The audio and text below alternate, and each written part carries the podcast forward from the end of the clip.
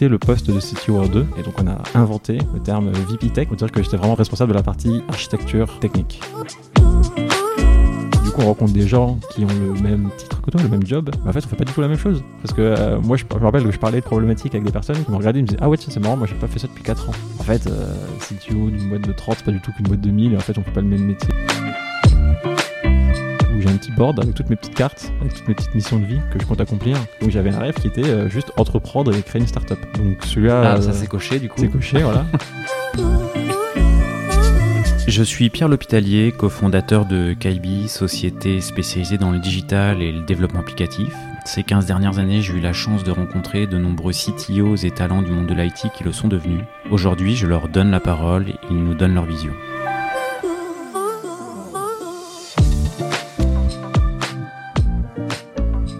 Eh bien, aujourd'hui, je suis en compagnie de Romain euh, Koenig, qui est le alors CTO, euh, VPT. euh, on va en parler juste après euh, de. Indie. Euh, merci Romain d'avoir accepté l'invitation. Sans souci. Je, euh, bah, je commence par ça euh, parce que, Allez, au que- moins, comme ça, ouais. on casse le, le- le truc. Et, Voilà, je, co- je commence par ça. Je vais remercier Eric Daspect qui nous a mis Mhm. en relation, euh, que j'avais reçu sur le podcast euh, CTOs, qui était chez Job Teaser et, euh, qui était en train de, vous rejoindre. Donc je, je, bah, je le remercie pour la mise en relation. Et puis bah, je vais embrayer euh, là-dessus tout de suite. C'est quoi ce terme VPT en fait? Alors en effet, donc je pense que je reviendrai sur le parcours et tous les différents titres et, postes que j'ai pu faire. Mais là aujourd'hui, donc à l'extérieur, je me vois comme CTO parce que c'est ce que les gens connaissent le mieux, on va dire, en tant que responsable technique. Et euh, donc c'est ce que j'étais, on va dire, CTO jusqu'à ce que bah, justement Eric arrive. Et on a splitté le poste de CTO en deux. Donc euh, Eric est arrivé pour prendre la partie euh, management, organisation, recrutement. Et donc il est aujourd'hui VP Engineering. Donc VP Engineering, c'est un terme qui est connu, que les gens ils comprennent bien. Et nous, du coup, en interne, on se posait la question de est-ce qu'on garde le titre de CTO pour dire responsable technique Mais il y a une petite. On ne sait pas trop avec le C, C-level, euh, V, VP. Alors, il y a un côté anglais, français qui veut dire la même chose, mais parfois il y en a qui est au-dessus de l'autre dans certaines startups. Et donc, nous, pour bien dire qu'on était au même niveau, que c'était une organisation à deux, bah, on devait dire on va avoir quelque chose en VP. Et donc, on a inventé le terme VP Tech pour dire que j'étais vraiment partie, euh, responsable de la partie architecture technique. Et donc du coup vous êtes un binôme. Exact. Ok, ok, ok. Et euh, pour- alors, on, y- on revient- bah, on reviendra peut-être sur, euh, sur, sur le début, mais là, ça, ça m'oblige Mhm. à te poser la question. euh, euh, Qu'est-ce qui fait que. co- Comment vous avez euh, séparé, en fait, ces rôles et pourquoi vous les avez séparés comme ça? Alors moi je trouve que ça vient pas mal avec euh, la, le- la croissance de la boîte. Donc au tout début quand on a commencé à fonder donc Indie, donc à l'époque ça s'appelait George George Tech. Donc il n'y avait même pas d'histoire de CTO, on était deux développeurs, donc en fait on est deux développeurs quoi. Puis euh, finalement la boîte elle grandit, moi j'avais pris un peu la partie recrutement, donc sans doute qu'on va revenir un petit peu dessus en détail après. Et donc à ce moment-là, après j'ai eu une squad, donc j'étais lead, puis qu'on était commencé à être 10 et plusieurs leads, et qu'il n'y avait personne au-dessus pour manager tout ça. C'est là qu'officiellement je suis passé CTO, donc pour pouvoir gérer les autres leads qui eux géraient leurs développeurs. Donc il y avait la partie architecture, il y avait la partie euh, recrutement, il y avait la partie organisation, toutes les directions prises au COMEX, etc. Et donc on va dire que là j'étais officiellement CTO, et ça a continué à grandir avec euh, bah, la quantité de développeurs qu'on continue à recruter. Et arriver à un certain nombre entre faire tout ce qui était recrutement, organisation, management, architecture, coder un peu, parce que c'est quand même ce que j'aime, c'est devenu un petit peu compliqué pour moi. Et euh, on a pris la décision de splitter donc, le, le poste en deux et de faire VPT et VP. Donc c'est avec la, la croissance. Mais alors du coup, il y a, y vraiment une, une, une casquette tech, une casquette management. Et du coup, pourquoi tu lâches la, la casquette management? Alors ça, c'est un peu l'avantage, on va dire, d'être euh, parmi les premiers, d'être parmi les fondateurs, c'est que on peut arriver à un stade où on peut choisir, entre guillemets, parce que ben, à partir du moment où on fait le constat qu'il y avait plus de boulot, enfin, trop de boulot pour moi qu'il fallait splitter la chose en deux, à partir du moment où on a fait ce constat-là, ben, en fait, la question qui arrive ensuite, ben, c'est qu'est-ce que tu veux faire? Et donc j'étais vraiment retrouvé dans une situation où j'ai quand même réfléchi plusieurs jours, hein. c'était pas non plus direct en disant euh, ah tiens je vais faire la partie tech parce que j'ai vraiment envie de lâcher la partie management. Euh, mais j'ai vraiment dû me demander, bon, euh, où est-ce que j'en suis, qu'est-ce que j'ai envie de faire? Il y a des choses que j'aime dans les deux, mais il y avait un petit côté au fond de moi où je me disais, j'ai un peu grillé les étapes euh, côté tech. Je me rends bien compte parce qu'il y a des développeurs qui sont bien meilleurs que moi aujourd'hui, euh, côté architecture et tout. Euh, et la partie management, je me sentais assez fragile sur certaines parties, certains domaines. Et donc suis dit, bon, bah, moi, c'est la bonne occasion pour dire, je retourne à mes premiers amours du code, euh, je, vais enfin, je vais remonter en compétence sur la partie architecture, sur tout ce qui est dev. Je vais prendre quelqu'un de bien plus capé que moi sur les parties que je connais moins. Et je vais pouvoir aussi apprendre euh, de lui sur cette partie. Quoi. Et comme ça, qui sait un jour, si dans 10 ans j'ai fait le tour de la tech, je pourrais repartir du côté management. Mais en tout cas, là, c'était le bon moment pour moi de dire Ah bah là, euh, j'ai grillé des étapes, je vais repartir à faire ce que je sais faire. Et en plus, je, je sais que j'ai des devants internes qui sont très forts, je vais pouvoir continuer à progresser avec eux, progresser de mon côté. Et sur la partie management, euh, et je sentais aussi un peu du côté de mes leads, bah en fait j'avais le même âge qu'eux, la même expérience qu'eux, euh, à part la posture qui fait que j'étais là avant eux, c'était un peu compliqué de les faire progresser en vrai. Et ne serait-ce aussi que pour eux, recruter quelqu'un de bien meilleur que moi, avec beaucoup plus d'expérience sur cette partie pour les faire progresser eux aussi, bah, je pense que ça avait du sens.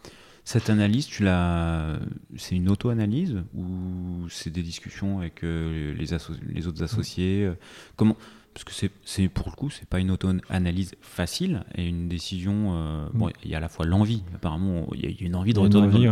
Il y a, l'envie, mais il y a également l'auto-analyse de dire, ok, il faut, maintenant il me faut quelqu'un de meilleur que moi sur la partie management. Il y, a, il y a forcément des deux. Donc moi, je pense que je le sentais intérieurement. Ouais. Il y a aussi des discussions où, on va dire, face à des, certains incidents et tout, bah, je me suis bien rendu compte qu'en fait, en termes de communication, euh, j'étais pas forcément, on va dire, au, même au niveau que je suis aujourd'hui en termes de, on va dire, de vitesse de communication, sur le fait de bien faire les choses. Alors, euh, peut-être qu'on va revenir dessus, j'ai pas eu le temps, mais c'est que moi, je suis, arrivé, je suis arrivé pile, on va dire, vraiment CTO, la partie management, au moment du Covid. Donc, toute mon expérience a été faite en remote, et je pense que c'est une difficulté toute ton expérience euh, en, tant que en tant que CTO quoi. Alors toute, enfin la majorité, c'est-à-dire euh, ça devait être début 2020, je crois que c'était début 2020, et euh, et c'est là que et le Covid, si mes souvenirs sont bons, c'est arrivé bah, mars, mois après mars, donc j'ai eu trois mois au bureau, et après tout a été en remote, donc c'était assez compliqué.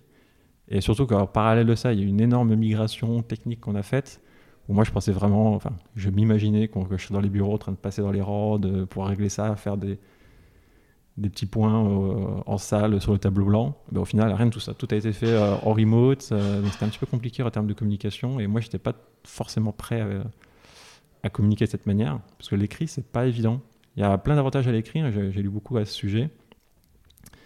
Mais il y a, je pense qu'il y a un petit côté, il faut de l'expérience, savoir qu'est-ce qui est intéressant à dire, à ne pas dire. Parce que moi, parfois, j'avais un type de communication à l'écrit qui était assez direct. C'est-à-dire, bah, en fait, j'écrivais ce que, pas ce que comme je parlais, mais comme il manque tout le, le, bah, toute la, tout, le contexte. tout le contexte, il manque la, toute la posture gestuelle, euh, le petit rire à la fin, ce genre de choses, parce que j'utilise pas forcément d'emoji.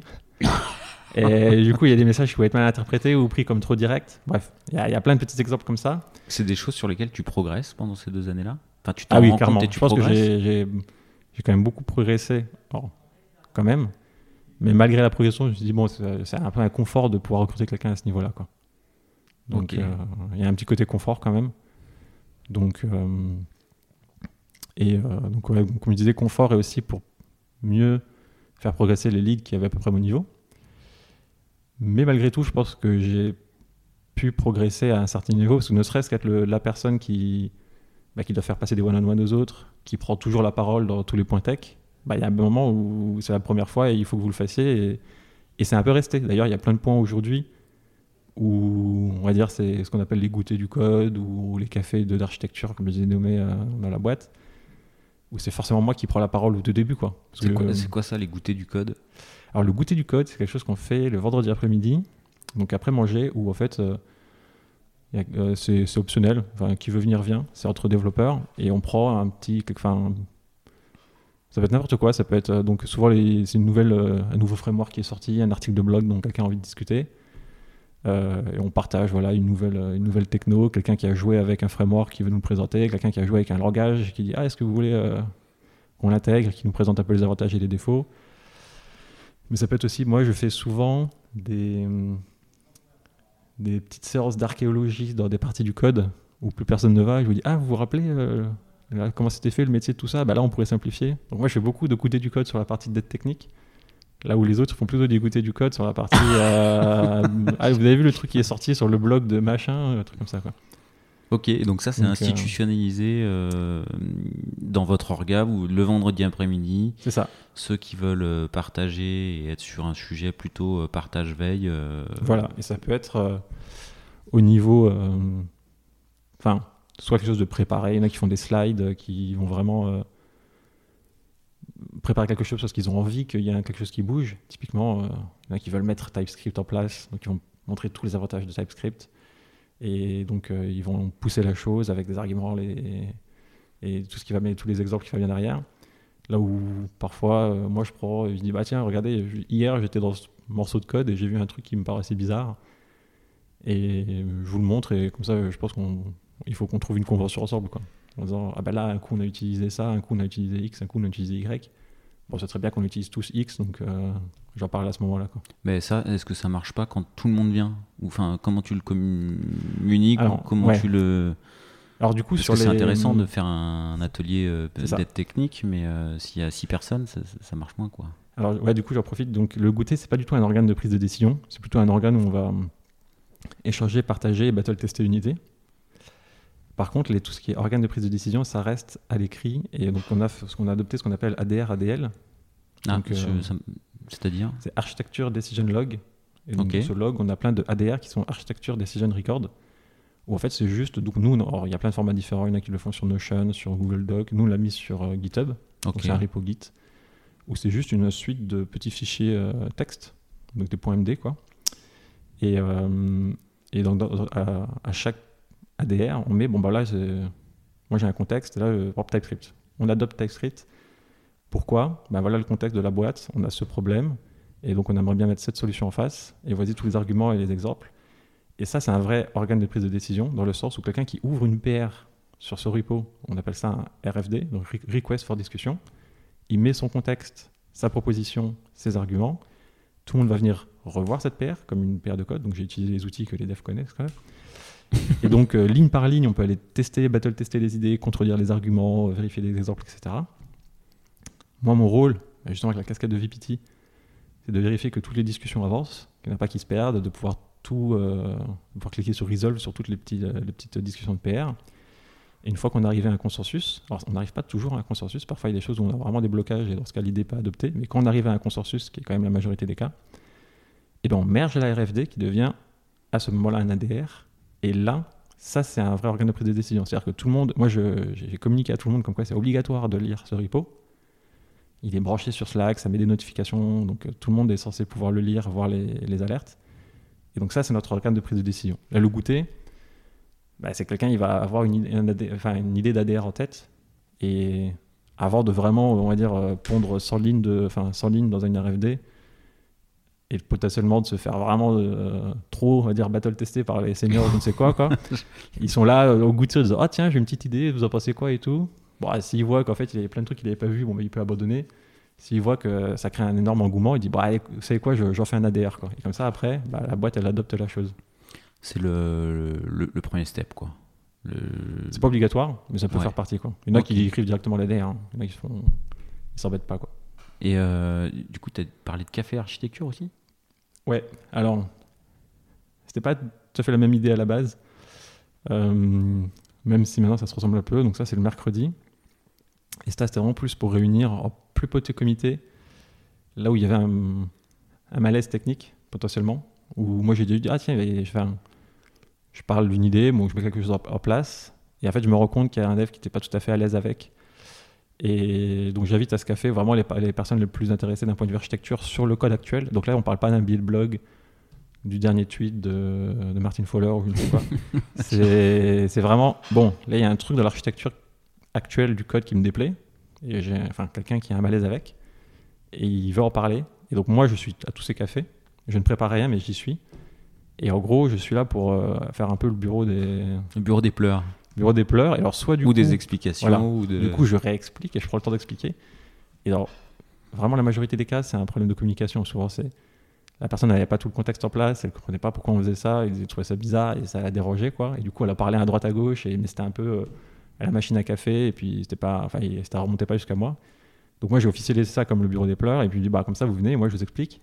Et si j'arrive pas à vous expliquer, bah oui, il y a un sujet, et dans ce cas, bah, on en discute et peut-être que. On n'en discute pas sous forme d'un café, quoi. Voilà, et, moi, peut-être que du coup, après, j'enchaîne les procédures plus officielles type euh, RFD, ADR, parce qu'il y a aussi parfois des devs qui ont un peu. Euh, pas la flemme, mais qui n'ont pas trop la prose pour ce genre de choses, de rédiger un ADR propre avec le contexte pour résumer les, les, problèmes et mettre les solutions. Et ça va rejoindre un peu une discussion, enfin, peut-être qu'on reviendra dessus sur tout ce qui est un peu discussion à l'écrit, communication via Slack, le remote, etc. Moi, je, constate en tout cas qu'il y a des, parfois des difficultés à parler de certains sujets à l'écrit, notamment les sujets techniques. Parce que parfois, pour parler d'un sujet technique euh, à l'écrit, ça prend, euh, ça prend une page, deux pages, alors que sur un tableau blanc, on fait un schéma et c'est très rapide. Quoi. Donc, j'arrive cas à faire parler des personnes au bureau, quand je les ai sous la main, parfois sur, avec une petite feuille où ils me racontent tout simplement ce qu'ils ont sur le cœur. Et moi, après, j'arrive à transformer ça en ADR à l'écrit pour que ce soit partagé, lu par tout le monde de la manière transparente, parce qu'on a la transparence de nos valeurs. Mais je sais qu'il y en a qui vont pas forcément le faire. Quoi. Ou il y en a même qui, qui sur des débats, des, des sujets Slack, ils vont se retenir. Parce que, parce que à l'écrit, on veut pas le mettre, on veut pas. Parce qu'il y a un petit coup de flemme à l'écrit, parce qu'en fait le thread il part déjà dans, quatre directions différentes et que en fait c'est compliqué de partir dans toutes les directions dans un thread. Alors que quand on est autour d'une table, on peut un peu plus facilement diverger et reconverger derrière. Alors que sur un thread, parfois, on, bah, on, a cette phase un peu explosive, euh, exploratoire, de, où on diverge. Mais il y a quelqu'un qui va dire Non, mais attendez, on part dans trop de directions différentes, on est à l'écrit là, enfin, je suis plus. Et ça fait des threads à rallonge. Il y a quelqu'un qui arrive, il voit tout ce qu'il y a à relire, il relit pas. C'est vrai que quand je t'entends et quand tu, me parles de. on se met autour d'une table, euh, il y a un tableau, un stylo, euh, on cause, on résout et ça peut aller vite. on sent qu'effectivement, le, le il y a un peu de vécu. Le, remote, le remote derrière, l'impact Covid, toi, dans ta manière de, de bosser, de voir les choses, c'était impactant, quoi. En tout cas, il y a eu un impact, ça c'est sûr. Et euh, dans le sens où, en tout cas, j'ai vu ou constaté parfois certains sujets, donc ça peut être plus ou moins gros, il y a parfois des petits sujets, donc euh, pas tout de suite tu peux les identifier en disant ah ça c'est un gros sujet, il faut qu'on s'en parle et tout. Donc parfois c'est juste un thread qui va juste grossir de lui-même. Et euh, Sauf qu'en fait, un, thread sur Slack, ça peut être quelque chose où quelqu'un il répond, puis après il fait autre chose, donc il va répondre un jour plus tard. Et puis l'autre partie va répondre deux jours plus tard. Et donc en fait, on a un petit sujet qui a du mal à avancer, puis à chaque fois, il faut relire le contexte, et en fait, on accouche au bout d'une semaine, ou parfois on n'accouche pas du tout. Alors que c'est des sujets qui parfois sont réglés en cinq minutes, euh, une réunion. Quoi. Donc, enfin, je défends pas les réunions, hein, sur, il y a plein de trucs sur les réunions, mais ce que je veux dire, c'est qu'il euh, y a certains sujets où vraiment on accouche plus vite euh, en face à face. Quoi. Et alors, du, coup, votre politique post-Covid de euh, remote euh, Alors là, aujourd'hui, donc notre politique, c'est. Euh, donc, de, on, est censé, donc on doit venir deux jours au bureau par semaine, et le reste, on peut le faire en remote. Et on est en train de tester. sans, consigne de jour particulier Non, ça, c'est plutôt à voir avec votre squad. C'est quand même mieux si vous venez avec votre, avec votre squad. c'est une manière un peu naturelle, c'est-à-dire Bon, par exemple, nous, on a plusieurs, on a plusieurs squads dans l'équipe tech. Il y en a qui viennent le mardi, mercredi, d'autres c'est mercredi, jeudi. Enfin, ils s'arrangent un peu quoi, en fonction des, des envies des uns et des autres. Euh, et là, on est aussi en train de faire une expérimentation donc, euh, sur, donc, euh, pour ouvrir un peu notre potentiel de recrutement. Donc, sur les prochains recrutements, on est en train de dire bah, on, accepte le remote. Alors, ce que nous, on appelle remote total, c'est quelqu'un qui est en full remote, mais qui peut venir, on va dire, en moins de. Alors, alors, par contre, je ne sais plus les chiffres exacts, c'est en moins de X heures. Euh, donc on couvre, on couvre, à peu près toute la France. Quoi. Il, y a mais il y a une sorte de SLA du remote. Quoi. Ouais, voilà, c'est un, truc comme ça. Mais je ne vais pas dire la mauvaise heure parce que je l'ai plus en tête. Mais euh, quelque chose comme, bah, en fait, euh, si tu peux venir une fois toutes les deux semaines pour pas qu'on se perde trop de vues ou, ou si on fait un séminaire, bah, c'est cool que tu sois là. Donc en gros, en fait, il y a une sorte de remote. Par exemple, là, on a quelqu'un qui, est enfin, qui est en full remote à Grenoble. Il vient une fois toutes les deux semaines. Il vient jeudi parce que jeudi c'est le jour du pot et donc il vient faire le bah, pot avec nous. Alors je précise, vous êtes à Lyon. Oui, on est à Lyon. Donc euh, Grenoble-Lyon, effectivement, euh, en 1h20, euh, 1h30, c'est porte à porte quoi. C'est ça. Et, et donc on va voir ce que ça va donner. Et là on va peut-être ouvrir une deuxième expérimentation, c'est que on a quand même des gens dans l'équipe qui sont beaucoup plus sensibles au remote que d'autres. Sauf qu'on a eu des petits soucis dans le sens où bah, il y a des gens qui aimaient bien être, venir au bureau mais leurs collègues, ils aimaient bien être en remote, donc en fait, ils venaient au bureau, mais ils n'avaient pas leurs collègues, donc ils passaient leur journée dans les phone booths. C'est hyper désagréable, parce que, enfin, elles sont bien les phone booths, hein, mais bon, du coup, on est toute la journée dans un petit truc gris où il fait un peu chaud. et ses collègues ils sont, ils sont en confort à la maison. Mais lui, il a fait l'effort de venir au bureau parce qu'il voulait voir ses collègues. Et donc, en fait, ce qu'on est en train d'essayer de refaire, c'est de peut-être un peu réarranger les squads pour avoir une squad vraiment remote et avoir des squads de bureau. Quoi. Parce qu'en fait, il y a des gens qui aiment bien voir leurs collègues au bureau. Donc, tant qu'à faire, autant les mettre ensemble. Et ceux qui sont remote, ben, peut-être aussi les faire ensemble. Mais on sait pas. Enfin, je pense qu'il y a beaucoup d'expérimentation aujourd'hui dans toutes les boîtes avec le remote.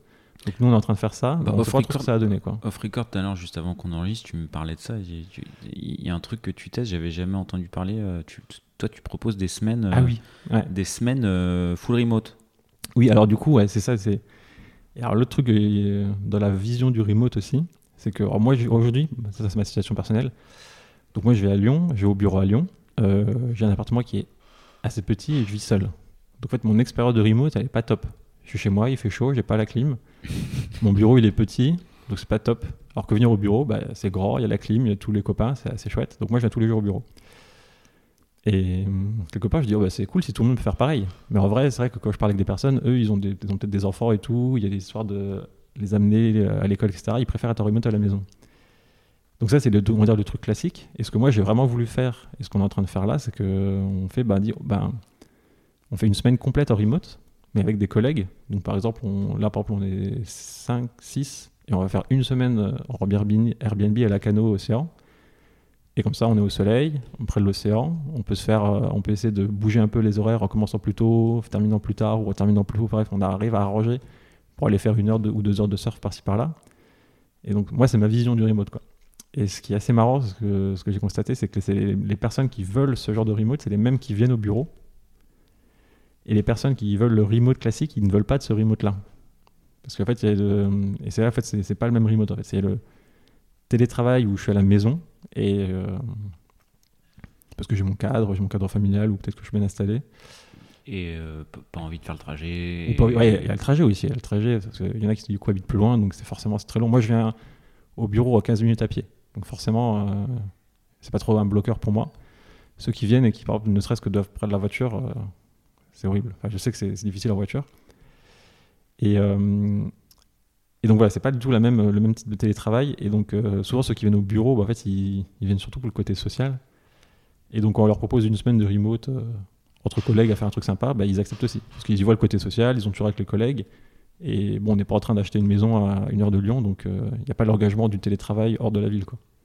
Et la semaine suivante, on est de nouveau de retour au bureau. Quoi. Donc il n'y a pas cette distance qui se crée aussi avec qui peut se créer, on va dire, quand on est en full remote et qu'on va pas avec les collègues tous les jours. Et euh, tu, me disais, ce que tu avais observé aussi, c'est que des fois, en forçant les gens, ça les rendait plus heureux. Oui. Alors, je ne serais pas de nom là, donc c'est mes devs qui m'écoutent qui se reconnaîtront. Ouais, enfin, moi, je fais prendre des gars avec ce que je dis, mais je pense que, et même moi, je l'ai observé sur moi, après le Covid, on s'était un peu habitué au remote. Il y a plein de petits côtés confort au remote quand même. Euh, je peux lancer ma machine, je peux faire ça, je peux faire ça. Et au début, il y avait un peu, enfin moi même moi chez moi, j'avais un peu une flemme de retourner au bureau parce que je sais pas, il fallait se remettre dans le mood quoi. Sauf que euh, je pense que c'est un effet sur le moral qui est assez impactant.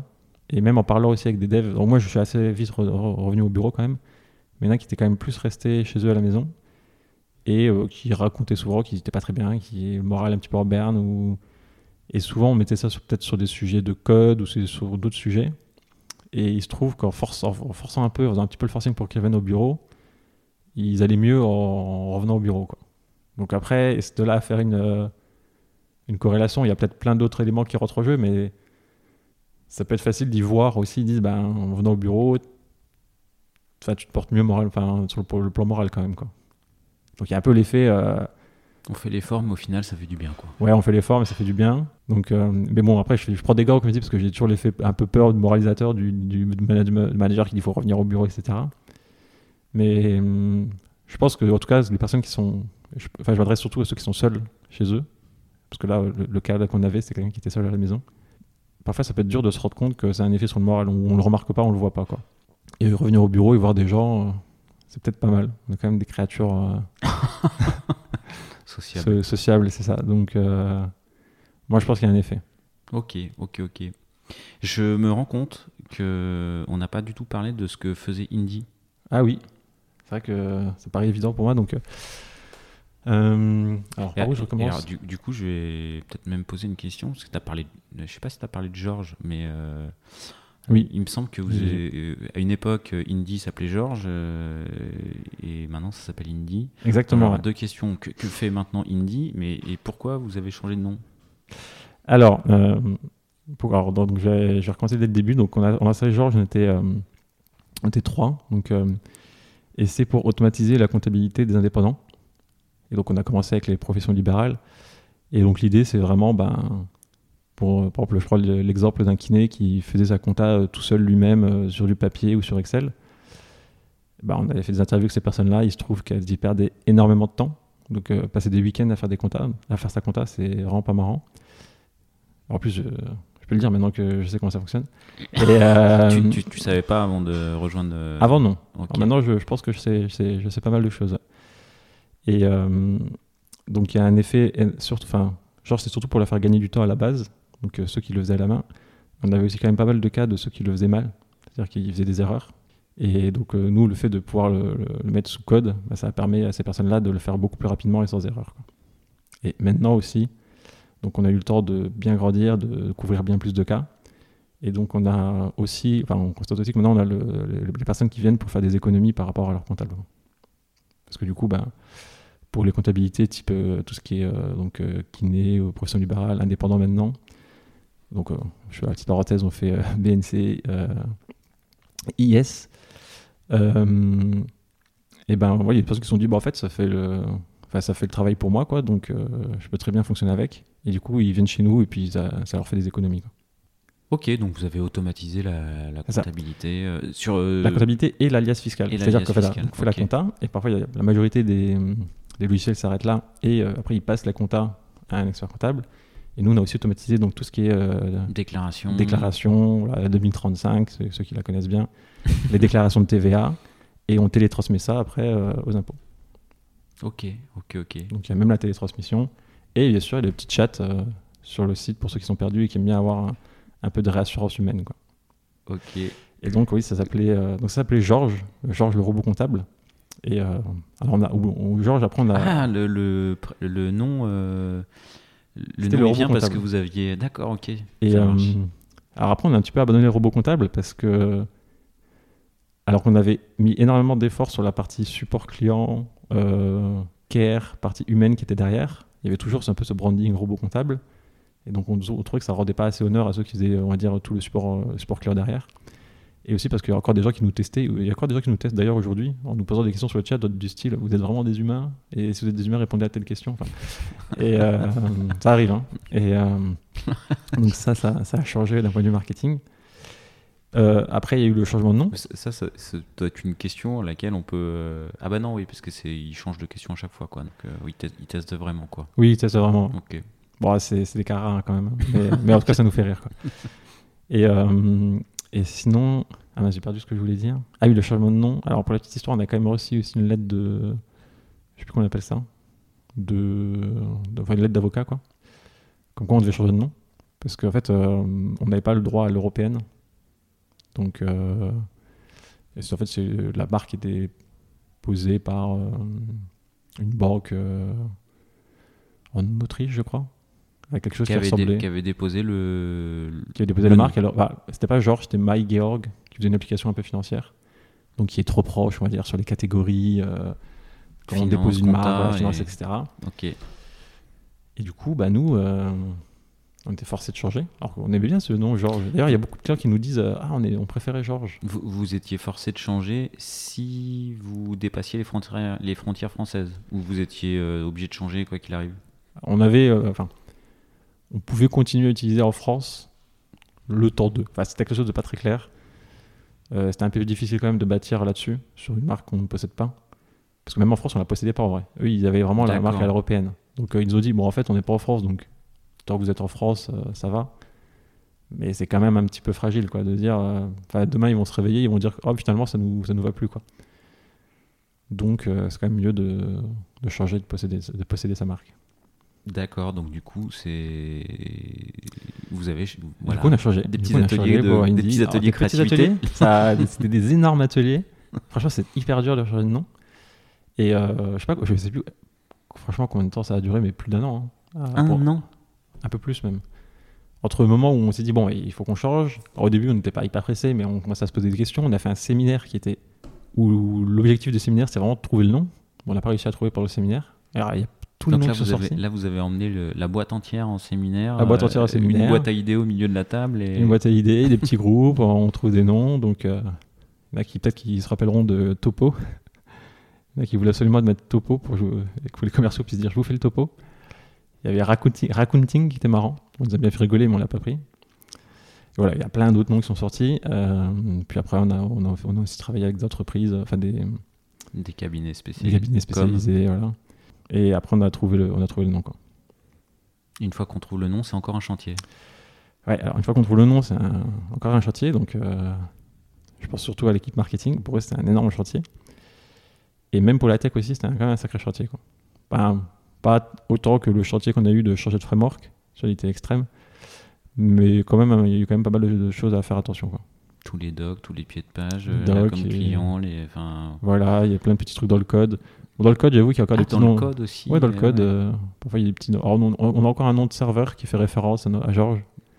Ok. Donc, euh, on, a, on aime bien, dans nous, on a une petite politique de nommer les serveurs. Il y a un peu de. Moi, j'ai vu deux choses dans les startups. Il y a ceux qui nomment un peu les- leurs services avec des noms très techniques. Et, moi, j'aime bien nommer les services avec un nom un peu abstrait. Ça permet de les faire évoluer derrière euh, sur une- un domaine de fonctionnalité qui n'avait pas à la base. Donc, donc on a un service qui s'appelle Georges. Donc voilà, c'est notre par référence à l'ancien. c'est votre legacy, quoi. Et c'est notre legacy en plus. ouais. Ok, ok, ok. Exactement. Tu m'avais dit, euh, tu t'exprimerais avec une casquette un peu. Euh, euh, bah, t'as la casquette CTO, mais t'as la casquette euh, entrepreneur, entrepreneur euh, co-founder. Euh, bon, ça, ça fait partie des, des maintenant des conseils que tu donnes à tous ceux qui veulent se lancer. Les gars, prenez pas une heure pour choisir un nom. Ah oui. Euh, ch- checker les trucs, ch- checker les propriétés intellectuelles, à la Ouais, voilà, ouais. euh, Vous voyez comment c'est fait les propriétés intellectuelles et si vous pouvez euh, trouver votre nom du premier coup, bah, ça vous évitera beaucoup de défocus. Quoi. Est-ce que vous aviez. euh, moi, j'ai connu le cas de. Tu as les marques déposées en, euh, à l'écrit, Ouais. mais je, je crois que tu as également les, la phonétique qui, euh, qui, peut, qui peut jouer. Quoi. Il y a des boîtes faut- qui, faut faire qui- attention. qui, qui déposent des marques euh, phonétiques. Quoi. Donc, c'est- Alors- vous avez vérifié ou pas, euh, Indy Alors je ne pourrais, pas dire. J'avoue que j'étais j'étais sur, les, on va dire, sur les discussions euh, finales et sur tous les petits réglages, j'étais plus dedans. Moi j'étais vraiment plus sur le choix un peu branding, etc. Ouais. Après quand ils sont vraiment allés rentrer dans le détail, on était quand même devenu une enfin, assez grosse boîte. On était assez nombreux pour qu'il y ait toute une équipe qui s'occupe de ça. Et moi j'étais pas dans ces, dans ces trucs-là. Donc je sais pas, surtout qu'ils l'ont fait. Sinon je leur demanderai. Ok, ok, ok. Est-ce que du coup, euh, là, tant, qu'on est sur la thématique, euh, euh, avec cette casquette entrepreneur slash CTO, est-ce que tu as d'autres choses qui te viennent en tête de, ton expérience chez Indie ou des précédentes où tu te dis, allez, moi, les conseils que, que je donnerais, ça serait ça, ça, ça et ça? Alors sur la casquette entrepreneur, donc pour la petite histoire, moi j'ai essayé d'entreprendre dès la sortie de l'école. Donc c'était euh, maintenant que je le recule, je me dis c'est presque un petit peu naïf, mais bon il y, a- un côté intéressant, on y va, on est motivé, on, mais bon il y a un peu la fleur au fusil, c'est-à-dire qu'en sortie d'école, j'avais une idée, c'était un truc qui s'appelait Dream Coacher, donc c'était un, site euh, moitié réseau social, moitié boîte à outils pour aider les gens à accomplir leurs rêves. Voilà, donc je pourrais un peu encore discuter dessus et tout. Aujourd'hui, ça a été, enfin, ça a été repris. Ça, exi- ça existe. Ça s'appelle Bucket. Enfin, le truc qui ressemble le plus, je trouve, c'est Bucket List. Voilà. Donc bref, j'avais une idée, je voulais faire ça.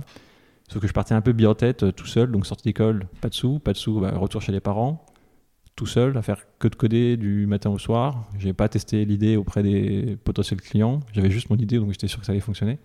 Et c'est marrant parce que du coup, ça fait un peu toutes les erreurs du of the book, quoi. Donc euh, les erreurs produits, type euh, on n'a pas testé le marché, on n'a pas été faire d'interview client. Partir d'un sans point de sous vue- aussi Voilà, partir sans sous, c'était un peu compliqué. Euh, la sur, la point de vue- sur le parti. euh, Partir seul Seul. c'est une... seul, c'est- je pense que seul, c'est dur. D'ailleurs, ce sera ma conclusion à la toute fin. Mon conseil, c'est de pas partir seul, en fait. Mais euh, parce que, ah oui, techniquement, techniquement, en fait, j'étais pas. J'étais beaucoup moins fort que ce que je pensais. C'est-à-dire que j'ai fait toutes les erreurs, euh, on va dire, euh, d'architecture. C'est-à-dire que moi, tout seul, sur mon propre code, au bout de six mois, je m'étais perdu. Donc, beaucoup d'erreurs, je dirais, d'immaturité. Et bon, moi, ce que ça m'a appris, c'est que j'avais pas le niveau, que tout seul, c'est difficile. Et je me dis, bon, la prochaine fois, ce sera forcément avec des cofondateurs qui viendront compléter bah, ce que je n'ai pas. Quoi. Et entre-temps, je vais quand même compléter ce que je suis censé avoir, c'est-à-dire la partie technique. Et donc, moi, je suis, après, je suis parti chez chauffeur privé pour euh, quelques années où il vraiment euh, monter en compétence sur la partie tech, quoi, sur ce qui me manquait pour après repartir. Et, et après, c'est cette petite session où j'étais monté techniquement, trouver mes cofondateurs qui allaient me compléter sur la partie produit, et, etc. Et relancer la boîte. Donc, ça, c'est sur la casquette, on va dire, entrepreneur. Moi, je conseille de ne pas partir seul. Quoi. Déjà, c'est mieux pour challenger les idées, pour avoir un peu de support au début où ça peut être compliqué. Euh, c'est chouette. Quoi. Et puis, vas avoir des personnes brillantes avec soi euh, sur une partie qu'on ne connaît pas, c'est quand même plus facile. Quoi. Et du coup, comment tu les as, enfin, tu les connaissais, tu les as rencontrés comment le, Euh, comment elle se, comment elle se monte l'histoire euh, Georges Indy? Alors, pour moi, c'est meet enfin, de me souvenir, c'est meet-up, parce que ça commence à remonter maintenant. Donc, les meet-up à Paris. euh, donc, moi, j'étais, donc là, ça faisait, ça faisait un an et demi, deux ans que j'étais chez chauffeur privé. Et je commençais à sentir que je, ne progressais plus trop sur ce que je voulais progresser. J'avais bien vu l'histoire de l'intérieur sur comment ça fonctionnait une scale-up, parce que j'étais arrivé à. Il était 20, quand je suis parti, c'était 120. Dans l'équipe technique, c'est passé de 5 à 25, donc j'ai vu quand même une hyper-croissance de l'intérieur. Et je lui dis, bon, bah maintenant, euh, je pense que j'ai passé un cap et je sens que j'ai envie de, j'ai envie de, j'ai envie de re- retourner à entreprendre. Et j'avais fait ce que je, voulais faire, quoi. Et, euh, et donc je dis, bon, tiens, je vais faire des meet-up. Je suis à Paris, c'est le meilleur endroit. J'ai été à Paris aussi un peu pour ça, c'était pour être dans, dans l'œil du cyclone. Et euh, j'ai commencé à enchaîner tous les meet-up parisiens. Donc les meet-up un peu, alors je sais plus les noms, mais il y a des meet-up d'entrepreneuriat. Et il y en a aussi sur des meet-up tech, parce que je dis, bah, tant qu'à faire, je vais en profiter pour me former techniquement. Et il se trouve que je ne les ai pas trouvés dans les meet-up d'entrepreneuriat, je les ai trouvés dans les meet-up tech. Parce qu'en fait, les entrepreneurs, qu'est-ce qu'ils font pour trouver des développeurs? Mais Ils vont pas dans des meet-up d'entrepreneurs, ils vont dans des meet-up tech. D'accord. Et, euh, et donc oui, donc c'est pas un meet-up d'entrepreneur, c'est un meet-up tech que je les ai rencontrés. C'était sur le meet-up sur le framework Meteor. Meteor JS, c'est un framework JS que, que, que j'aimais bien, qu'on utilisait à l'époque. Enfin, comme et Pablo, donc, le- qui avait commencé un peu à, à coder de leur côté, ils étaient partis sur ça. Et ils cherchaient un développeur Meteor qui avait vu une expérience de scale-up. Quoi. Et donc moi, j'étais quelqu'un qui codait en Meteor aussi, qui avait vu une expérience de scale-up. Donc dis, tombait. ah bah tiens, et en plus j'ai envie d'entreprendre. Donc, euh, et donc on a bu quelques verres ensemble après, et puis après on s'est dit, bon, ben on est chaud et on est parti. Quoi. Et du coup, là-dessus, euh, moi, ce que je m'étais basé, c'était pas trop sur le, le projet, l'idée, mais plus sur les personnes. Genre, si vous, vous avez envie de vous associer, moi, ce que je conseille en tout cas, c'est de vraiment enfin, tester bien les personnes, leur personnalité. Il faut que ce soit des personnes brillantes avec qui vous avez envie de bosser, avec qui vous sentez que, vous ça va être stable. Parce que même si vous avez une super idée, si l'entente elle passe plus entre les cofondateurs, c'est la recette assurée pour que ça explose. Quoi. Donc, euh, bon, bien sûr, il faut que l'idée soit bonne. Hein. C'était quand même l'idée. Moi, j'avais écouté, mais j'avais surtout fait confiance à Com sur tous les chiffres qu'il m'avait balancé. Mais en fait, derrière, j'écoutais surtout comment il, me- comment il parlait de tout ça, avec quelle passion, euh, comment il vendait la chose. Je dis, ouais, bon, ok, je, Vous je avez, sens ces vous avez mis combien de temps à, hum, entre le moment où vous vous rencontrez, vous entamez les discussions et vous tapez dans la main en vrai, quoi? Parce que j'ai l'impression que là, tu, t'as, Euh. pris le temps, quoi. Alors, bonne question. Enfin, euh, à, la, c'est- à la louche. Hein. mais à la louche, Enfin, quelques semaines. Quelques semaines. hein. Ok, bon, relativement rapide quand même. Quand même rapide. On s'est vus, on a pris des verres ensemble assez rapidement, et puis après, c'était parti. Quoi. Alors, par contre, ce qui a été, ce qui a été long, ce qui a été long, c'était euh, mon préavis. On avait fait ça, on a réglé ça en quelques semaines. Par contre, après, trois mois de préavis. Ouais, je sais pas à quel point ça se négocie, ça. Moi, je pense que j'étais un peu jeune et je suis pas très fort en négociation. Je suis pas, je suis pas un commercial, quoi. Ça, c'était, ça, c'était dur. Ça, c'était long, quoi. Et le, de négocier le préavis? Enfin, de ne pas, De ne pas négocier le de ne préavis, du coup. Ouais, c'est ça, exactement. Donc, euh. Ah, c'est pour ça que tu arrives pas tout à fait au début, mais C'est ça. 3-4 mois après le, bah, avec euh, ouais, un peu de mois de retard, quoi. Ça marche. Alors, donc, du coup, ouais, Ah, donc ça, c'est la casquette. ouais, Il y a la question de base. ouais. t'avais pré- vous aviez pris le temps de vous aligner sur les, les objectifs euh, court, moyen, long terme, du coup? Vous aviez déjà une vision un peu produit, euh, les... Alors, le On avait une vision terme. long terme. Ouais. C'était vraiment la vision, c'est-à-dire euh, automatisation de la comptabilité, faire gagner du temps aux gens. Et on- de toute façon, c'est un peu dans l'air du temps de l'automatisation de beaucoup de tâches, on va dire un peu manuelles. Ouais. On voyait encore des personnes qui rentraient leurs transactions à la main sur un logiciel. On a vu des logiciels, mais avec une interface qui datait, mais je sais pas de quelle époque. On s'est dit, bon, il y a forcément un truc à faire. Donc c'était vraiment en vision à long terme. Et après, à moyen court terme, euh, moins. Moi, c'était vraiment sur, plus sur une vision que je les ai rejoints. Et c'est quand je les ai rejoints que je dis, ok, maintenant les objectifs à court terme. Donc j'arrive en novembre il fallait que du coup la on puisse faire une clôture sur l'application euh, pour euh, le début de l'année 2017 du coup. Et donc en janvier-février, il, faut que il fallait que les étapes de clôture soient codées. Quoi. Donc il a fallu vraiment être focus que là-dessus pour pouvoir faire Et les oui, parce qu'il y, il y a une grosse saisonnalité sur votre activité. Exactement. Donc la partie, il y a une partie comptabilité qui ça se fait toute l'année. Donc en fait, on se synchronise avec le compte bancaire de nos clients, on récupère les transactions, on va pouvoir les catégoriser avec du machine learning. Donc ça, ça se fait tout au long de l'année. Donc il y a une interface où ils peuvent voir leurs transactions, ils peuvent voir le, leur, un dashboard de pilotage. Et il y a une, une partie clôture. Et là, c'est en fin d'exercice. Ben, La personne va suivre plusieurs étapes de clôture. Donc euh, les frais de blanchissage, les frais de repas, les, indemnités kilométriques, euh, leur SAF, toutes ces choses.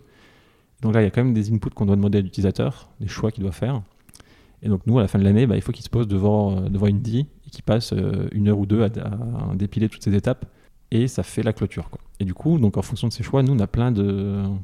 On doit rentrer des nouvelles transactions, on doit hum, modifier certaines transactions, donc il y a plein de petites manipulations à faire. Et donc il fallait coder toutes ces étapes. Et c'est là qu'on rentre vraiment dans le métier, la partie fiscale, la partie... Ah, il y a des petits euh, cas particuliers quand on lit le BOFIP, enfin quand on lit le- la Bible la compta, là, a- alors, ça marche comme ça, mais dans tel cas, c'est différent, mais pour tel métier, c'est différent, mais pour tel régime, c'est un petit peu différent. Et même, alors ça, c'est une petite anecdote ici, c'est que ça m'est déjà arrivé aussi d'avoir des cas euh, tellement extrêmes que moi, j'ai déjà appelé des experts comptables qui ne savaient pas, parce que ils disaient, mais non, mais en fait, ton cas, il arrive jamais, quoi. Ils disaient, ouais, mais moi, je suis obligé de le coder, en vrai, parce que Parce que s'il arrive. euh, parce que je, sinon, je, enfin, je sais pas, je, je fais quoi je, je throw une erreur Enfin, tu c'était. Il y avait un petit peu ce côté de. Lui, il me disait, mais en fait, ça arrivera pas. Et puis le jour où ça arrive, bah, je, je ferai un peu jurisprudence ou je ferai un peu comme tel cas ou tel cas. Sauf que moi, il y a un moment, j'arrivais à la, à la fin du BOFIP et il me disait, bah là. euh, Et je, je pouvais pas coder mon truc, quoi. Je disais, bah là, je sais pas interpréter le. Et bon, voilà. Donc, euh, on a, et donc en fait, c'est en appelant l'expert comptable, ils ont dit, non, mais fais comme euh, tel métier et c'est bon. Donc, j'ai appliqué ce qu'ils ont dit, quoi. Donc, euh, voilà, c'était la petite anecdote d'arriver presque au bout de, de la doc officielle, qui est, on va dire, le beau FIP, tout ça. Parce que, parce que je pense qu'il y a des cas qui sont trop rares, quoi. Et est-ce qu'il y a de. Bon, euh, j'imagine que dans, dans le monde de la compta, ou dans le monde, métier de la compta, euh, quand on est sur. De, bah bon, Mm. tu- as dû voir des cas clients assez étonnants? Ah oui, euh, alors petite anecdote marrante. C'était, alors, je ne sais plus le chiffre exact, mais je crois qu'on avait une personne qui est arrivée sur l'application qui n'avait pas fait sa compta depuis 10 ans, 8 ans, 10 ans. Et euh, alors, je sais pas que c'était possible Mais déjà. comment- comment- Oui, c'est. c'est- T'es pas rattrapé euh, par la police avant Bah, il s'avère qu'en fait, on peut passer, on va dire, à, je sais pas, à travers les mailles du filet un certain temps, jusqu'à ce que. Mais le problème, c'est qu'une fois qu'après on est rattrapé, on est rattrapé. Enfin, une fois que la personne, elle, entre guillemets, euh, elle voit votre dossier, bah, elle va vous rattraper les 10 ans qui manquent. Quoi. Ah, c'est c'est pas. Il n'y a pas un truc où on peut remonter jusqu'à 3 ans en arrière et pas. C'est. Y a pas quelque chose Oui, il y a une histoire comme ça, mais c'est plus pour euh, une, une, euh, une mauvaise déclaration. Mais alors, quand t'as pas déclaré du tout, il faut que la personne elle a juste demandé qu'elle fasse sa déclaration depuis 10 ans. Quoi. D'accord, ok. Et, euh, et alors là, je crois que l'histoire, c'était quelque chose comme. bah, en fait, c'était pas la personne qui faisait sa compta, c'était sa femme.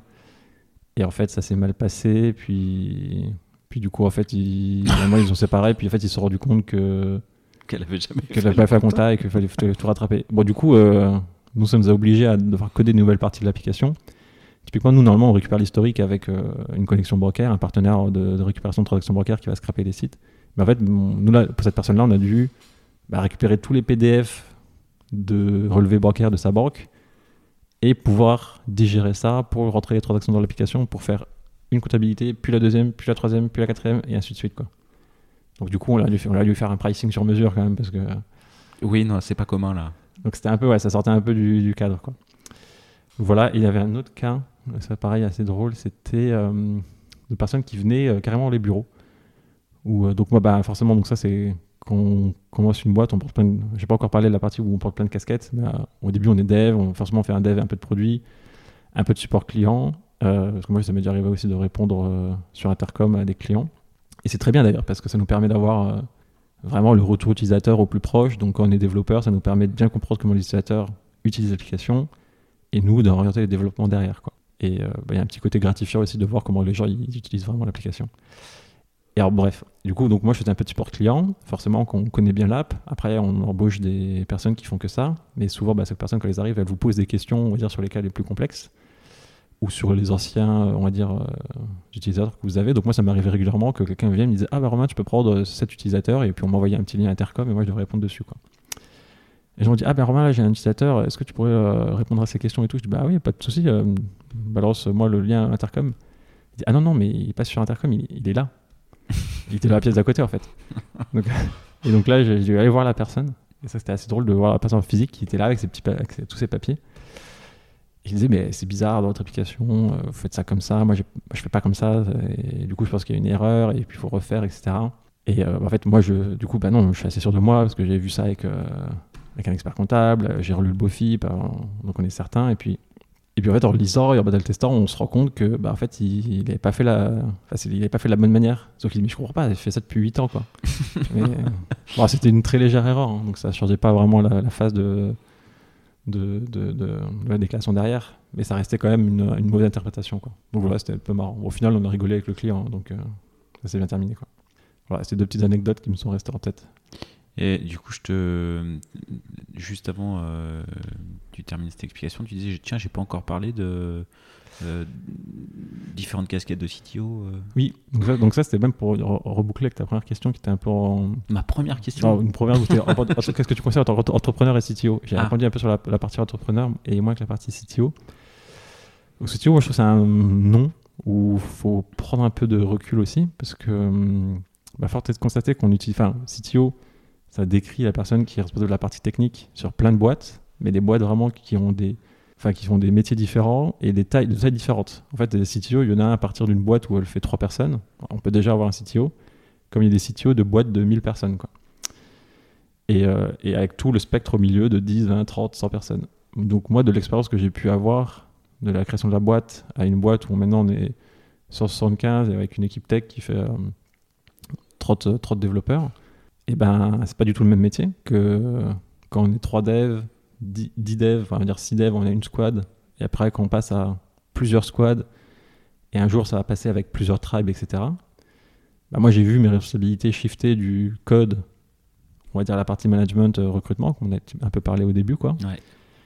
Sauf qu'en fait, durant tout du long, le CTO, lui, il reste. Le, titre, quoi. Le, terme. Ah, le terme. Et le jour où j'ai eu le terme, c'est marrant parce qu'on m'a invité du coup à des Slack de CTO, sur. Euh, donc j'avais rencontré plein d'autres CTO, à des dîners même de CTO. Et du coup, on rencontre des gens qui ont le même titre que toi, le même job.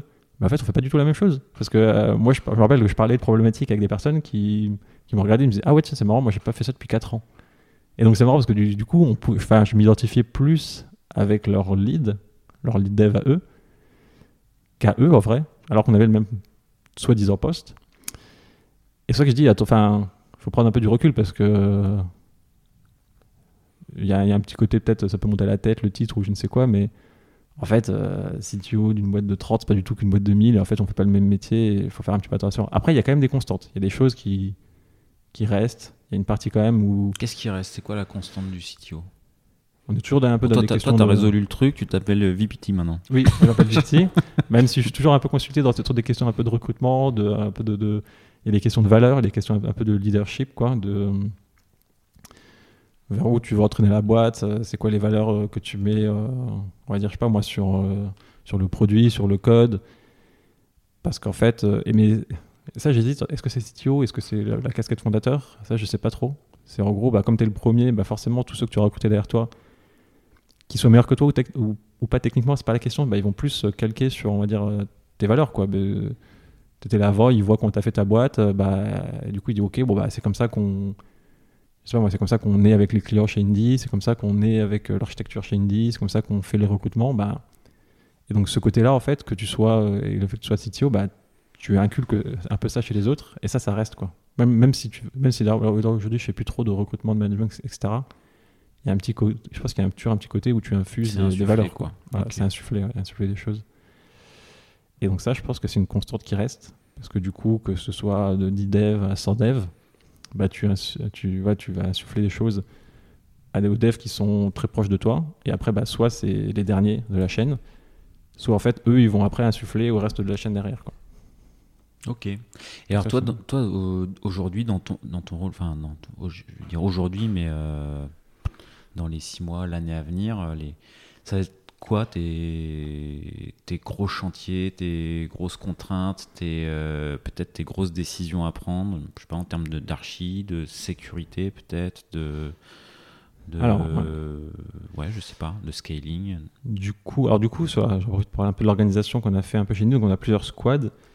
Et donc, alors moi, je suis VPT, mais je suis aussi, on va dire, lead d'une squad qui est un peu particulière. On l'a appelé Core. C'est un peu où parfois, il y a, il y a pas mal de, de- de boîtes qui font ça. Ils l'appellent un peu plateforme parfois. Ou... Et nous, en fait, on s'occupe de. vous développez un socle technique euh, réutilisable un peu transverse du coup Ouais, Ouais, c'est enfin, un peu ça l'idée. Et pour en arriver là, on s'occupe surtout de dettes techniques un peu historiques. Ah. Dans le sens où. Donc, on est la seule squad qui n'a pas de PM. Et il y a pas mal de squads donc, avec, qui, sont, qui ont un PM, qui sont très orientés avec euh, des clients, des interviews clients. Ils vont faire une nouvelle feature qui a été demandée par tel client, ce genre de choses.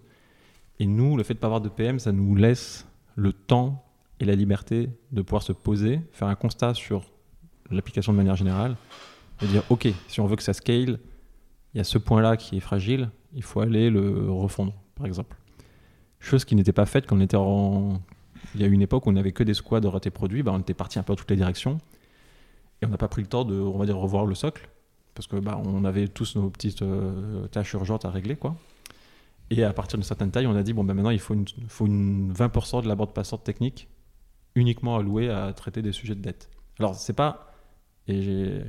Va faire très attention là-dessus. C'est pas. On fait la dette technique générale de, tous les techs. Chaque dev est responsable de cette dette technique, de sa partie du code.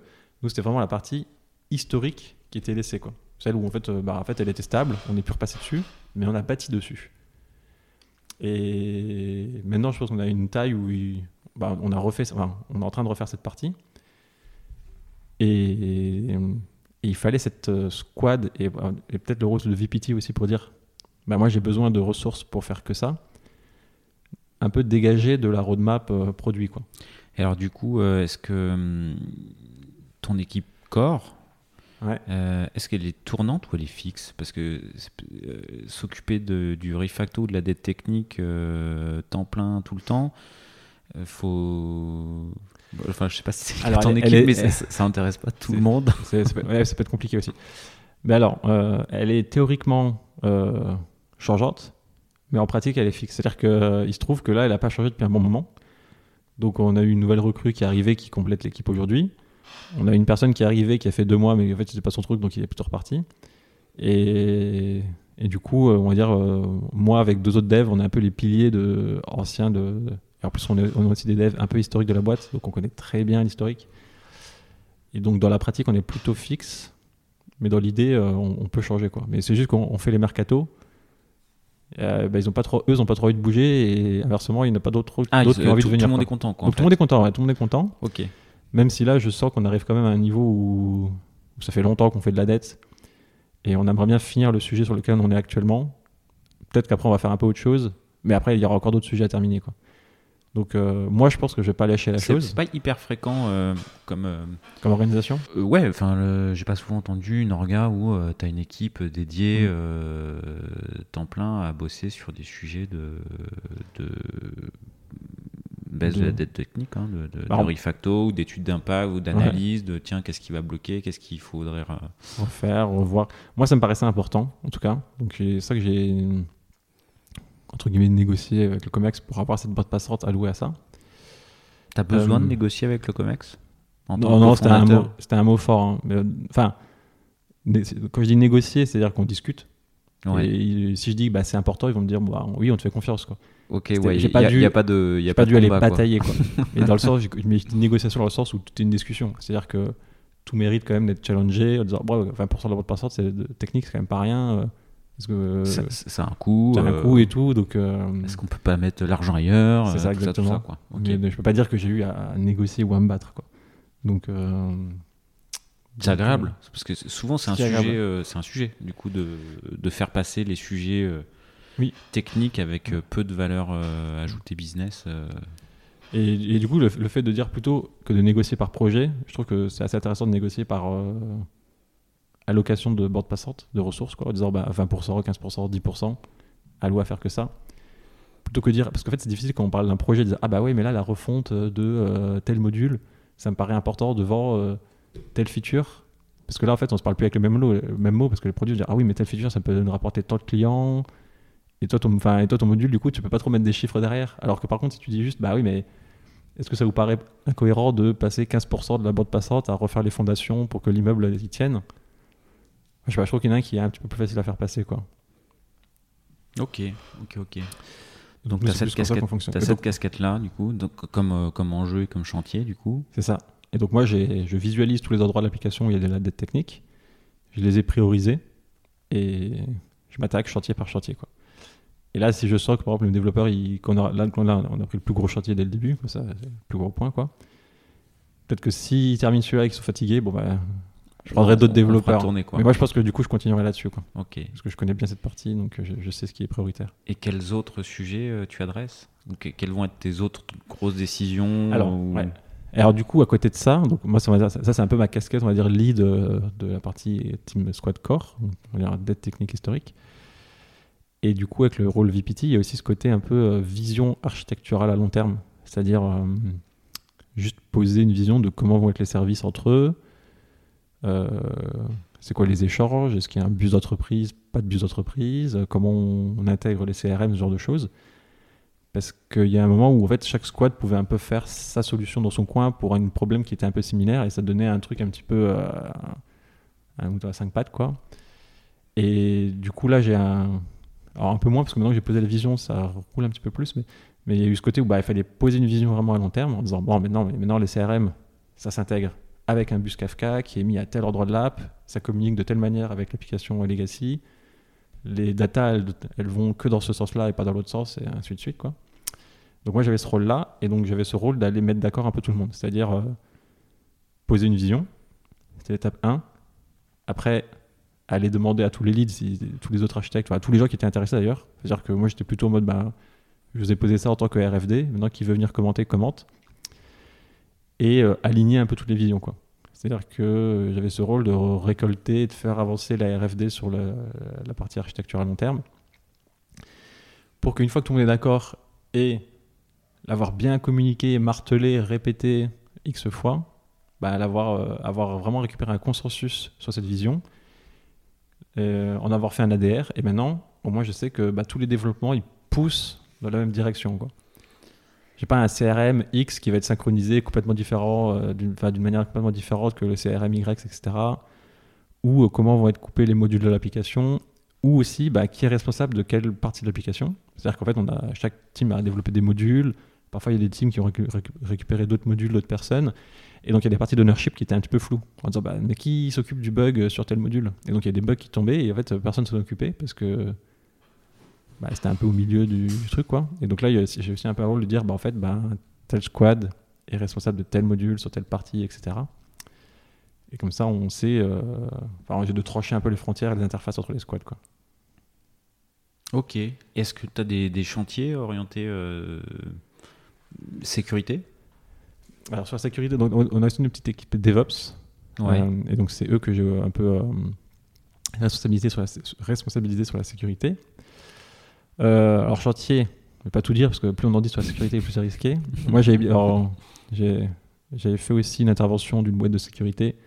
Donc il avait fait un pen test euh, technique et un pen test euh, social, je crois qu'ils appellent ça, où ils testent la boîte en faisant tout ce qui est un peu euh, Test d'intrusion. des intrusions, ce genre de choses, voilà. Donc ça, c'est une chose qu'on refait de manière un petit peu random, sans prévenir forcément les, les Ah ouais personnes. Bah oui, si on les prévient, du coup, ça, ça marche plus, quoi. Mais du coup, moi, ça m'est déjà arrivé ça. Donc j'avais fait ça avec, euh, bah, avec Vadata, justement, qui sont, qui sont lyonnais. Ok. Donc alors je sais plus, alors ça remonte un petit peu maintenant quand même. Donc c'est marrant parce que du coup, moi, je voyais ce qui se passait sur l'application, et d'un coup, je voyais juste le développeur qui dit, oh là, qu'est-ce qui se passe? Il y a des logs euh, qui sont en train d'exploser. Il y a quelqu'un qui est en train de tester telle route. Enfin, et bon, bref. Donc il y avait un peu cette, cette- cette, euh, ce chantier un peu boîte noire et voir comment la boîte réagit face à une attaque. Aujourd'hui, on a un chantier à propos de tout ce qui se passe côté avec, avec Heroku. Donc, ouais, euh, euh, j'ai pas forcément les sujets. C'est qu'est-ce qui se passe avec Heroku? Alors avec Heroku, alors j'ai plus les détails, mais il y a une intégration avec GitHub qui s'est fait hacker, de ce que je comprends. Ouais. Des histoires de haute. Et là, je, je reçois des mails euh, assez réguliers de dire Ah, bah en fait, ce serait bien que vous changiez les mots mots de passe de l'interface parce que peut-être qu'ils ont été corrompus. Et là, j'ai eu un autre mail de dire Ah, bah, ce serait peut-être bien que vous changiez vos Vardorv euh, de vos PR apps, c'est ça l'environnement de pré-production, parce que. euh, voilà. Bref, moi j'ai compris, je dis Bon, bah, faut, on va tout changer, quoi. Et donc, ça, c'est les mails qu'on a reçus des Roku. Euh, et après, bah, après, il y a les chantiers en interne. Donc, on va dire, est-ce qu'on met la RGP dans ce qui est sécurité? On va dire, donc, euh, où est-ce qu'on fait Enfin, comment on gère un peu les flux de data? Euh, Je sais pas si j'ai pas, enfin, j'ai pas un, chantier, entre guillemets, un gros chantier de sécurité. Il y a plein de petites cartes, plein de petits sujets de sécurité qu'il faut traiter, quoi. Ok. Et ça Donc, fait partie euh, de, de la casquette, du coup. Voilà, mais plus en termes de pilotage. Et donc, euh, c'est parfois les devs ou parfois les DevOps qui exécutent un petit peu en fonction de si c'est dans le code et que c'est une histoire de permission, ou par exemple si c'est une histoire un peu ops type euh, rôle euh, roulement de, de variables ou migration d'une plateforme type Heroku vers, on va dire, un truc plus type AWS, ce genre de choses. quoi. Ok, ok, ok. Je, je vais avoir encore quelques petites questions à te poser. On, est, on est plus loin des dernières. Ah, pas de souci. Du coup, euh, est-ce que tu as un, euh, une phrase, un proverbe, une maxime, un- quelque chose qui, une réflexion qui, qui t'accompagne? Alors oui. Alors c'est pas quelque chose qui, qui m'accompagne au jour le jour. C'est plus euh, si je relis un peu les maximes, il y en a une où je me reconnais un petit peu mieux. Et c'est le, alors, je sais pas si j'ai bien le prononcé en latin, qui est le sustiner et abstiner, qui est le support et abstiens-toi, qui vient un petit peu du courant. euh, ah, j'ai oublié le, le nom du courant. C'est euh, C'est une gueule de stoïcisme c'est le stoïcisme, voilà, Ouais. ça. Je me dis, ça, ça- ça vient de l'empereur romain, j'ai oublié. Donc c'est ouais, un peu le stoïcisme, que, dont les idées que j'aime bien. Quoi. Donc euh, j'avais vu cette maxime et, et je trouve qu'elle était un peu chouette. Et alors qu'est-ce qu'il y a derrière? C'est ce. Il y a un peu ce petit côté euh, sur, euh, que j'ai appris sur un peu les erreurs de communication que j'ai faites. Il faut prendre les choses et ne pas trop réagir à chaud. Quoi. Donc c'est bien de. Un peu comme le rock quoi, qui, qui est sur son rivière et qui laisse passer les choses. Et à, et à- et à côté de ça, donc c'est pas, une maxime, mais c'est un bouquin, enfin, c'est Ego is the Enemy. Alors je l'ai pas lu en entier, mais j'ai lu des passages et je trouve qu'il est très intéressant sur euh, le rapport à l'ego, vraiment, et sur les impacts que ça peut avoir dans la vie, sa relation avec d'autres personnes, que ce soit peut être perso ou pro d'ailleurs, et du coup la carrière et plein de choses comme ça. Quoi. Donc derrière cette phrase, euh, je conseille peut-être même d'aller lire le, le bouquin, ce bouquin. Quoi. Ok, ok, ok. Tu te rappelles le- l'auteur ou pas Pas du tout. Oh, mais, bah, mais je crois qu'il est connu, hein, donc Ego is the, is the Enemy, et On- euh, tout, le monde- va trouver. Quoi. On retrouvera, on mettra dans, Ouais. on tâchera de mettre dans, dans les notes. Est-ce que tu as un surnom ou plusieurs surnoms ou est-ce qu'il y en a un que tu partages Alors, Et je d'autres vais pas, pas. tous les partager, parce qu'il y en a qui sont quand même très perso. Mais alors, le surnom que j'ai, euh, même euh, parfois au boulot, c'est Roro, quoi, tout simplement. Tout simplement. Ok, C'est ça, pas de, de fioriture. ok. Avant de passer à la dernière question, je vais en, je vais en rajouter une petite. Euh, J'ai noté que ta première expérience, c'était. euh, euh, Il y avait une mission hein, de permettre aux gens de, de- Pour hein de, ouais, Ouais. de réaliser leurs rêves. Toi, c'était quoi les rêves que tu voulais enfin, J'imagine qu'il y avait des rêves que tu voulais réaliser Oui. à titre perso. Est-ce que, tu- que les as réalisés? Alors même si, alors, si j'ai pas fait le site du coup, j'ai fait un petit environnement qui s'y approche le plus. Euh, c'est marrant parce qu'il y a certains amis qui, me- jugent un peu à, ce niveau-là d'ailleurs. J'ai un sorte de Trello ou un Notion, pour ceux qui connaissent Notion, où j'ai un petit board avec toutes mes petites cartes, avec toutes mes petites missions de vie que je compte accomplir. Euh, par exemple, j'ai certaines figures que j'aimerais bien faire en parapente. Il y a certaines zones du monde euh, au Brésil que j'aimerais bien, où j'aimerais bien aller faire du kite. J'aimerais bien faire tous les fjords un peu du nord en catamaran. J'ai des petits objectifs comme ça que je me suis mis et, euh, et c'est dans mon c'est dans mon petit Notion et c'est trié un peu par quand est-ce que je vais les faire. Alors je sais plus c'était quoi la question de base mais euh, Est-ce que tu avais des rêves et est-ce que tu les as réalisés au-delà de, au de la boîte quoi? Du coup donc et ouais et donc j'avais un rêve qui était euh, juste entreprendre et créer une start-up. Donc celui-là Ah, ça euh, s'est coché du coup c'est coché voilà. Alors je sais pas à quelle mesure quoi. Mais euh, donc il y en a d'autres aussi qui sont un peu dans les Il y en a encore d'autres aussi. J'aimerais bien pouvoir, euh, si un jour j'ai le temps de faire un, nouveau projet, plus orienté écologie, parce que c'est quelque chose qui, me parle de plus en plus et qui m'angoisse aussi, ne serait-ce que voir comme il fait chaud actuellement, alors qu'on est en, le 19 mai.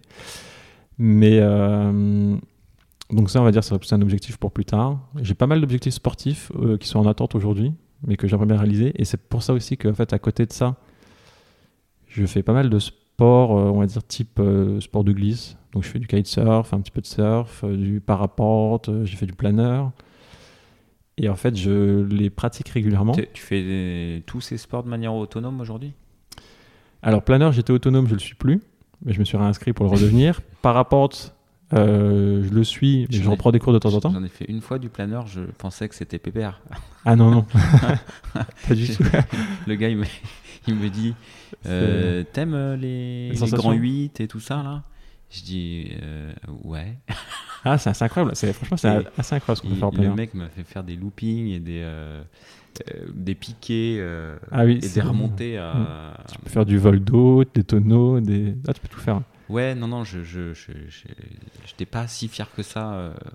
Et alors, en toute franchise, c'est pas des sports que je maîtrise. Alors, je suis autonome en kite, alors, puis en planeur, un peu, oui, au parapente, mais je suis pas très fort.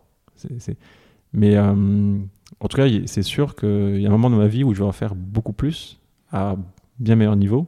Et aujourd'hui, je pratique ça de temps en temps juste pour garder un sorte de, de mini niveau, de petit fil, un peu comme avec le ski où on y va euh, une semaine par an pour garder un niveau. quoi. Et, euh, je sais qu'un jour de ma vie, il y aura une parenthèse où je ferai que ça pendant un certain temps. Ça fait partie de la roadmap. Ça fait partie de la roadmap, exactement. Tu sais quel sport ça sera ou tu... C'est ce que j'ai décrit. Il y a un moment. Les sports de glisse et de voile, quoi. Ah oui, c'est cela. C'est-à-dire que j'aurai mon petit van aménagé et puis j'irai à la montagne et j'enchaînerai le, le, parapente ou j'irai euh, quelque part en, en, Bretagne ou en Normandie. Et, là, en fonction de, la météo, je pourrais dire bah, aujourd'hui, euh, ça va être kite, il y a du vent. Aujourd'hui, c'est Wistreham. Il y a trop de vent. C'est euh, C'est ça. Et faire un peu de parapente. Donc, un peu comme la bucket list, quoi, un truc à cocher donc, que je ferai. Et, du coup, c'est euh, c'est peut-être personnel, hein, mais mhm. c'est horizon 5 ans, 10 ans. Euh. Et ben ça, c'est la question. Euh, moi, j'aimerais bien que ce soit fait avoir 40 ans. Donc là, j'ai une décennie pour le faire. T'as une décennie. Ok. Ça. Ok, ok. Alors, je les pratique déjà un peu tous. Il faut juste qu'à un moment, j'aille un petit peu à fond. Quoi. Eh ben, écoute, je te... oh, une décennie, ça, ça, devrait le faire. Quoi. Ça devrait le faire. Surtout qu'après, j'ai d'autres projets pour les décennies d'après. Ah bon, bah, ouais, c'est Par exemple, j'en ai un que je partage. je ne partagerai pas tous. Mais euh, il y en a un, c'était. Bah, alors je me suis dit, bon, euh, je suis pas sûr d'avoir des enfants, ce sera peut-être compliqué. Et puis quand bien même j'ai des enfants, bah, parfois ils viennent pas nous voir, euh, c'est ingrat. Donc je me suis dit, quand je serai vu à la retraite, bah, moi je me ferai une guest house en montagne où j'aurai mon petit jardin de permaculture et je servirai à, bouffer à mes, à mes, à mes, à mes clients. quoi. Et comme ça, ça me fera de, ça me permettra de continuer à avoir la, avoir la compagnie, à pouvoir se stabiliser. Et en plus, je serai dans un environnement qui me plaît parce que je serai, je serai en montagne sans doute. Et je pourrais même conseiller les futurs paraportistes en disant bah, allez dans ce coin-là, allez faire une rando là-bas, c'est sympa. J'espère que je pourrais conseiller des, des pistes de ski. Ça que ça n'aura pas tout fondu d'ici là. Quoi. Voilà, donc ça c'est un, ça, c'est un, un, petit ticket que j'ai mis euh, en, à la toute fin. Après, bien sûr, ça m'arrive de voir des tickets en me disant en fait, Ah ouais, non, en fait, non. Ça c'était quand j'avais 15 ans, j'avais décidé là, mais en vrai, euh, plus trop envie. Quoi.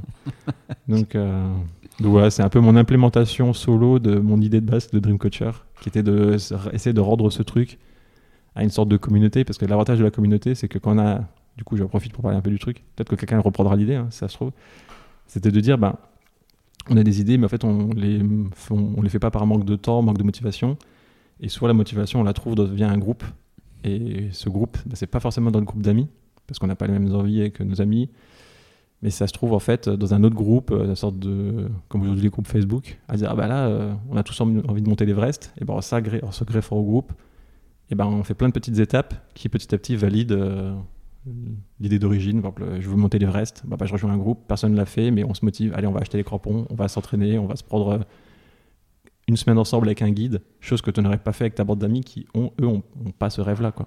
Donc c'était un peu ça l'idée, c'était fédérer des gens autour d'un d'une idée. Et pouvoir se rapprocher le groupe par centre d'intérêt. Quoi. Rapprocher le groupe par centre d'intérêt et surtout bah, pouvoir cocher les, la to enfin, les, les, petites to-do étape par étape. Quoi. Ok, ok, ok. Si un de vous a une idée, vous veut l'implémenter, moi je serais ravi d'être client. Quoi. Et bah, je crois que bah, tu auras peut-être des auditeurs hein, sur ce coup-là. Peut-être. Qui, qui, à, qui tu auras donné l'envie. C'est ça. Est-ce que il y a une dernière question que je t'aurais pas posée que tu aimerais que je te pose? Euh, alors, je sais pas comment formuler la question. C'était. euh, mais bon, si je. je- Ça peut ne pas être une question du coup, plus ça une peut être une ouais, réponse. ça peut être une réponse. Donc, euh, moi, c'est un sujet que j'ai pas mal aussi avec euh, peut-être les, les, les plus jeunes générations, puisque maintenant, je commence à avoir quand même 30 ans. C'était euh, sur un peu le choix du métier et euh, la carrière. Euh, c'est un peu personnel, mais pour moi, c'est assez important dans le sens où il y a de fortes chances que quoi qu'il arrive, votre boulot, c'est là où vous allez passer le plus de temps éveillé. Donc, il faut que ce soit important, il faut qu'il y ait un sens. Il faut pas que ce soit un boulot alimentaire, quoi, parce que ce serait quand même dommage de passer la majorité de votre vie à faire un truc où vous vous ennuyez un peu. Donc, faut vraiment essayer de faire attention à ce que votre boulot, ce soit un truc avec du challenge, où faut vous vous levez le matin, vous avez envie, vous bougez, quoi. Et si un jour vous vous retrouvez dans une situation où vous êtes dans une situation très confortable, mais qui vous ennuie, parce qu'en fait vous avez plein d'avantages, mais en fait le boulot ne vous plaît pas, et que vous hésitez à, à un peu bouger de ça, bon, attention au conseil, hein, mais euh, ouais, je dirais allez-y, quoi, parce que si vous vous ennuyez, c'est dommage, on n'a qu'une vie a priori, donc euh, faut pas s'endormir et de faire un truc trop, euh, trop boulot alimentaire, quoi. Réveillez-vous. Voilà. En plus, on a plein de causes. On a, on a plein de causes aujourd'hui. Il y a l'écologie et tout, donc euh, ça, ça en manque pas quoi. Ok, et ben écoute, ça sera le, le mot de la fin. Et je te remercie encore d'avoir euh, accepté euh, bah, l'invitation. Merci à toi. Et puis euh, à très bientôt. Et puis euh, peut-être qu'on se recroise dans quelques années. Et puis on reparle des, des, deux, des deux, trois cases qui sont cochées. Ça marche. Ben, je serais ravi. Salut. Ciao.